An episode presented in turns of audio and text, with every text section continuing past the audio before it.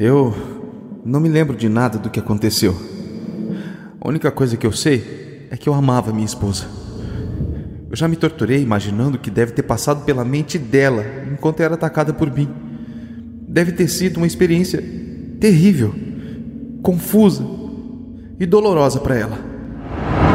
Em 1997, no Arizona, Estados Unidos, Scott, de 41 anos, acordou no meio da madrugada com a polícia batendo em sua porta. Ele acabou sendo preso sem entender o que estava acontecendo e na delegacia soube que sua esposa, Yarmila, tinha sido assassinada e que ele era o responsável pelo crime. Eu me chamo Fábio Carvalho e esse é o podcast Arquivo Mistério, um projeto onde os episódios são produzidos de um jeito que faça você se envolver na narrativa, e para isso, esse podcast conta com a participação de diversas pessoas, principalmente na interpretação de personagens. As fotos do caso de hoje vocês podem conferir no nosso perfil do Instagram, Arquivo Mistério. E hoje eu tenho uma surpresa para vocês e essa é bem especial. A Tatiana Deinald, do podcast Café, Crime e Chocolate, vai apresentar comigo o caso de hoje e, se alguém ainda não a conhece, eu vou deixar o espaço aqui para ela para que ela se apresente um pouco para vocês. Oi, pessoal, eu sou Tatiana Daniel, apresentadora do Café Crime e Chocolate, que é um podcast semanal onde eu conto casos criminais polêmicos acontecidos todos fora do Brasil. É um prazer para mim estar aqui hoje no Arquivo Mistério, contando junto com o Fábio mais um caso cheio de mistério a vocês. Recados dados, vamos para o caso de hoje.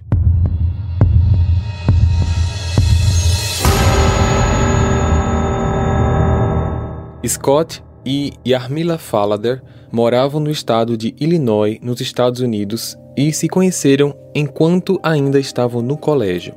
Eles começaram a namorar aos 17 anos e o relacionamento continuou durante o período da faculdade.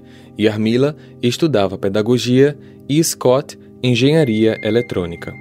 Ambos vinham de famílias católicas de classe média e tinham as mesmas ambições: crescer profissionalmente, casar e ter filhos. No terceiro ano da faculdade, Scott conheceu um grupo de missionários mormons e, em pouco tempo, converteu-se à doutrina, passando a frequentar a Igreja de Jesus Cristo dos Santos dos Últimos Dias. Ele convenceu Yarmila a fazer o mesmo, mas dias antes do novo batismo, ela desistiu. Isso causou um certo estresse no relacionamento e eles acabaram terminando. Tempos depois, Yarmila percebeu que o amor falava mais forte, acabou voltando com Scott e ela concluiu o batismo na nova religião. Eles acabaram se casando no templo da igreja mormon antes mesmo de se formarem.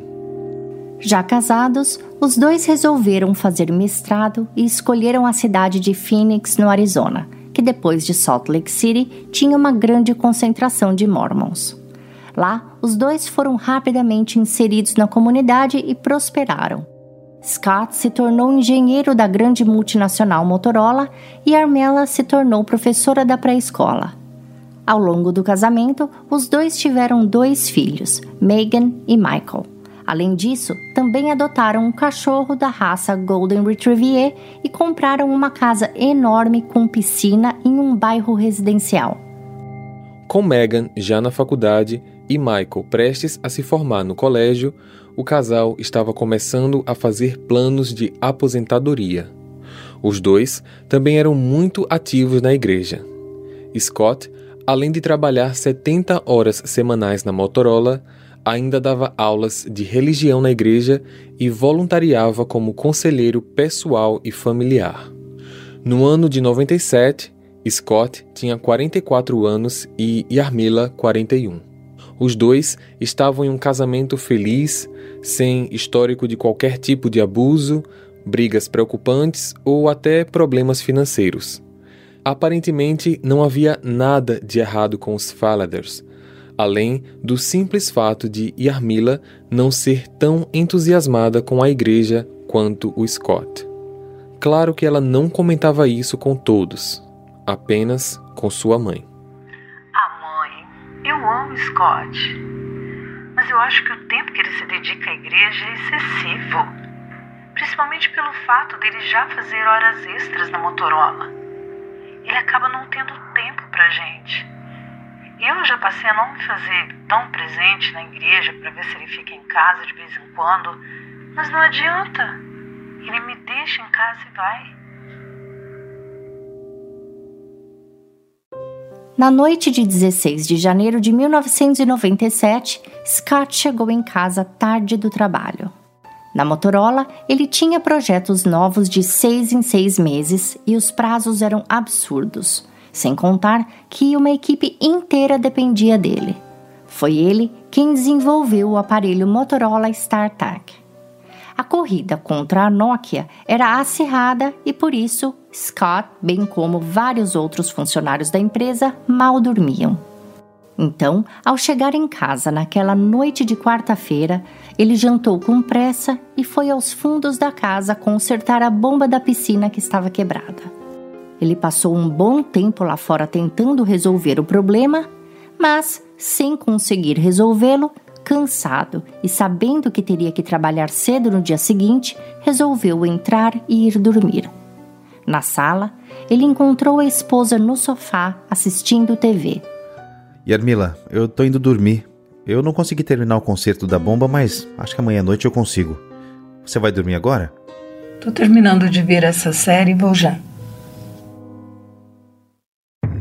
Só que às três da manhã, Greg Coons, um vizinho da família, foi acordado com os gritos que vinham da casa da família Fallader.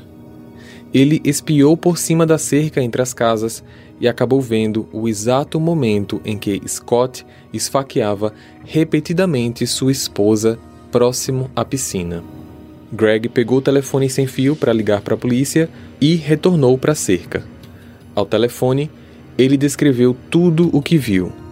O que aconteceu foi que depois de terminar de fazer o que ele estava fazendo com a esposa, ele parou, entrou de volta na casa que era fechada por portas de vidro. Na sala, o cachorro da família latia desesperadamente e Scott acalmou o animal e depois foi para o quarto. Greg ainda conseguiu ver Scott trocar de camisa e descer novamente até a área da piscina onde, ao ver que Armela estava tentando se levantar, ele a arrastou até a beira da piscina e segurou sua cabeça debaixo d'água por vários minutos. Após isso, Scott entrou e minutos depois foi ao porta-malas de seu carro, guardou algo, voltou para o quarto e depois disso não foi mais visto. Perto das quatro da manhã, a polícia chegou ao local Scott, que estava dormindo, foi acordado pela campainha e abriu a porta. Boa noite. É, boa noite. Tudo bem? Ah, aconteceu alguma coisa? Tudo bem, sim, senhor. Qual o seu nome, por favor? Scott. Senhor Scott, quantas pessoas estão aqui na casa com o senhor agora? Somos quatro. Eu, minha esposa e meus dois filhos. Podemos entrar? Sim, claro. Por favor, é, fiquem à vontade. Mas o que houve? Os policiais começam a andar com aquele olhar observador e da sala mesmo eles veem uma cena de crime na área da piscina. Scott foi retirado do imóvel imediatamente. Apenas na delegacia ele soube que sua esposa estava morta e entrou em desespero. Meu Deus! Mas o que aconteceu? Quem fez isso? Por que eu tô sendo preso? Porque o senhor é o responsável. Não, eu não fiz isso. Eu quero ver. Eu quero ver minha mulher. Tempos depois, já mais calmo, Scott falou aos policiais que não se lembrava de ter feito isso, pois ele sofria de sonambulismo. Em sua versão, ele se lembrava de ter ido dormir após tentar consertar a bomba da piscina e, depois disso, apenas acordando às quatro da manhã com o som da campainha.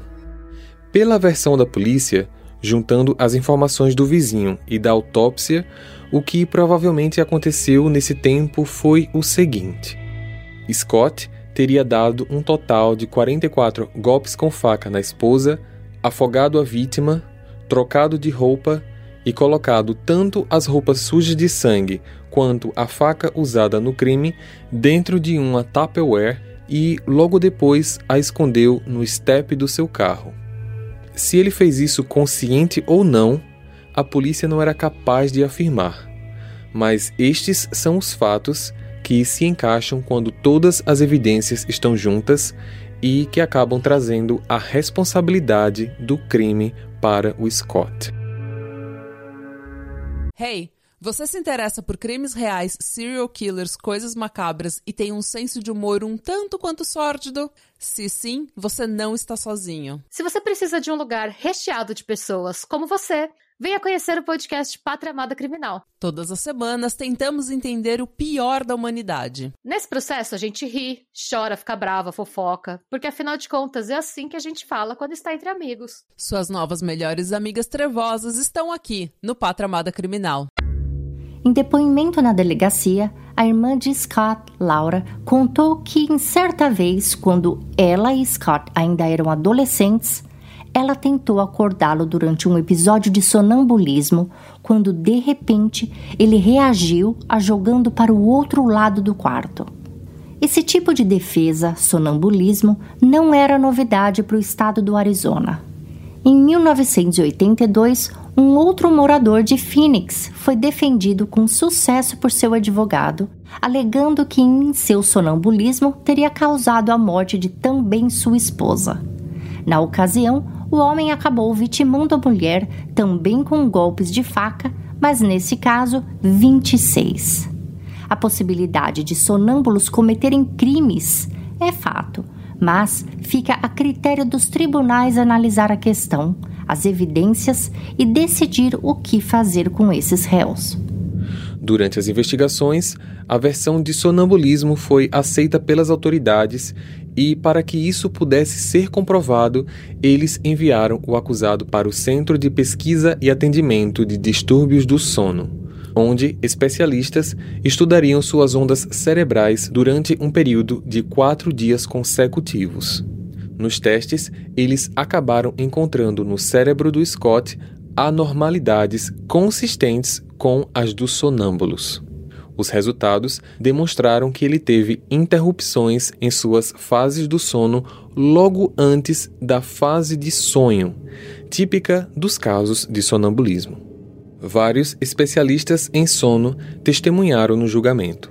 Alguns disseram que as pessoas que andam enquanto dormem geralmente se envolvem nas mesmas atividades que fazem parte da sua rotina, mas que quanto mais complexa for essa atividade, menor a probabilidade do sonâmbulo conseguir executar. No entanto, outros disseram que é raro, mas que é possível sim que alguém cometa um ato de violência extrema durante o sono, mesmo que isso não faça parte da sua rotina. Segundo ambos os grupos de especialistas presentes, tanto da defesa como da acusação, sonambulismo era um distúrbio cuja causa ainda era muito desconhecida principalmente naquela época. O que se sabia era que o transtorno se caracterizava pela realização de atividades motoras sem a pessoa ter consciência plena do que estaria fazendo, uma vez que parte de suas funções cerebrais continuava adormecida, enquanto ela permaneceria no estado de transição entre o sono e a vigília. Por isso, na manhã seguinte, os sonâmbulos não se lembram ou lembram muito pouco do que aconteceu na noite anterior. Eles também concordavam que esse distúrbio se manifestava mais no sexo masculino e que alguns fatores como estresse e depressão poderiam aumentar o risco de desenvolver este transtorno. A psicóloga Rosalind Cartwright, que foi testemunha de defesa, disse que em alguns casos os sonâmbulos já cometeram atos insensatos como destruir os próprios móveis e quebrar vidros no próprio corpo, e mesmo assim não acordar. A sua teoria era que Scott, enquanto sonambulava, teria ido até a piscina para terminar de consertar a bomba de água que estava quebrada. Provavelmente, Yarmila teria se aproximado para questionar o que ele estava fazendo aquela hora e, sob um impulso de luta ou fuga, ele teria a atacado. Mas, porque ele teria se sentido ameaçado por sua própria esposa. Segundo a defesa, os sonâmbulos são incapazes de processar o reconhecimento facial durante os episódios. Então, Scott poderia ter confundido Yarmila com algum estranho. Já segundo o especialista em distúrbios do sono, Dr. Mark Pressman, o grito e os latidos do cachorro são capazes de despertar um sonâmbulo. Ele também afirmou que um sonâmbulo não consegue criar novas memórias durante um episódio. Portanto, a necessidade de Scott em ocultar as evidências significava que ele sabia o que estava fazendo. Durante o julgamento de seis semanas, a promotoria teorizou que Scott planejava matar Yarmela, voltar para a cama e deixar que seus filhos encontrassem a mãe na manhã seguinte e pensassem que um invasor de domicílio fosse o responsável. Eles também acrescentaram que Yarmila não estava usando sua aliança de casamento quando a polícia encontrou seu corpo, algo que ela nunca tirava do dedo. Para eles, Scott planejou usar o sonambulismo como defesa caso o plano de intruso falhasse. O próprio Scott testemunhou por quase duas horas, só que no final o júri não estava convencido de que ele estava dormindo durante todo o ataque. Ao fim do julgamento, Scott disse: Eu não me lembro de nada do que aconteceu. A única coisa que eu sei é que eu amava minha esposa. Eu já me torturei imaginando o que deve ter passado pela mente dela enquanto era atacada por mim. Deve ter sido uma experiência terrível, confusa e dolorosa para ela. Por mais difícil que fosse desvendar um crime como este, alguém teria que pagar pelo que houve com Yarmila. Scott, tendo feito isso em sã consciência ou não, o fato de que ele não poderia se manter no convívio social já estava claro durante as audiências. O fator era saber para onde enviar o acusado: clínica ou prisão. Assim, em julho de 1999, os jurados condenaram Scott à pena de morte.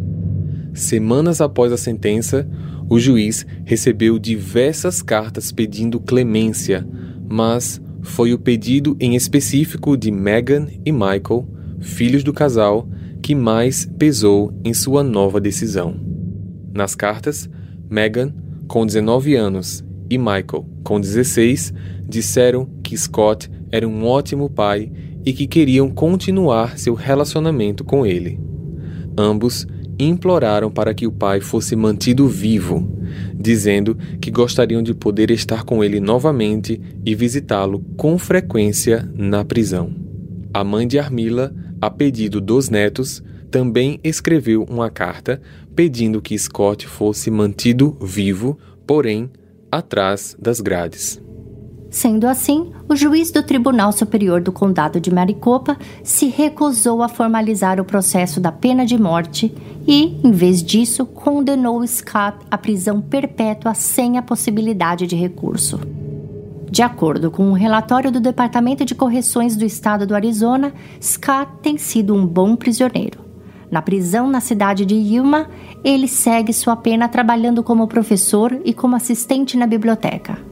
A filha do casal, Megan, tem hoje 42 anos, é casada e é PhD em História, e como a mãe, atua como professora. Já Michael, hoje tem 39 anos, é casado, tem quatro filhas e é advogado. Compartilhe esse episódio com seus amigos para ajudar no crescimento do canal. Para ver as fotos desse caso, basta seguir a gente no Instagram, arroba Arquivo Mistério, ou o nosso canal lá no YouTube. Eu vejo vocês então no próximo caso. Combinado? Até lá!